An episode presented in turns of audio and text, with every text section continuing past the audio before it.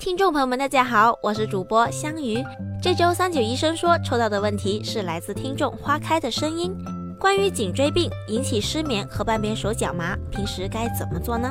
这周的问题我们咨询了广州南方医科大学珠江医院骨科主任医师靳安明医生，下面让我们来听听靳医生的建议。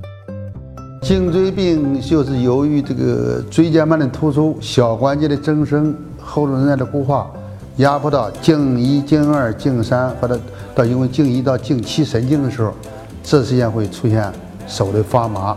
在手发麻中，我们具体处理就是：首先，那你还是要采取保守治疗，改变一下睡眠姿势，调整一下我们的工作姿势。第三个，我们进行就是颈椎牵引。这个颈椎牵引的重量呢，一般来说三到五公斤。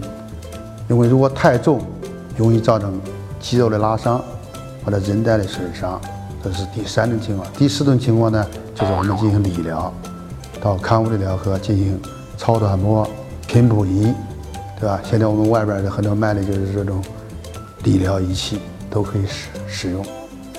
第四个办法呢，我们可以口服一些药物，像这种手部麻木，用呃米可宝。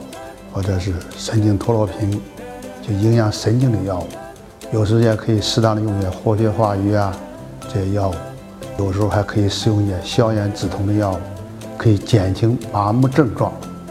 但是这种麻木这种治疗不能彻底解决问题，只是对症处理这样。适当的时候也可以进行手法的推拿按摩，但这时候推拿按摩呢，一定要注意，不要过重。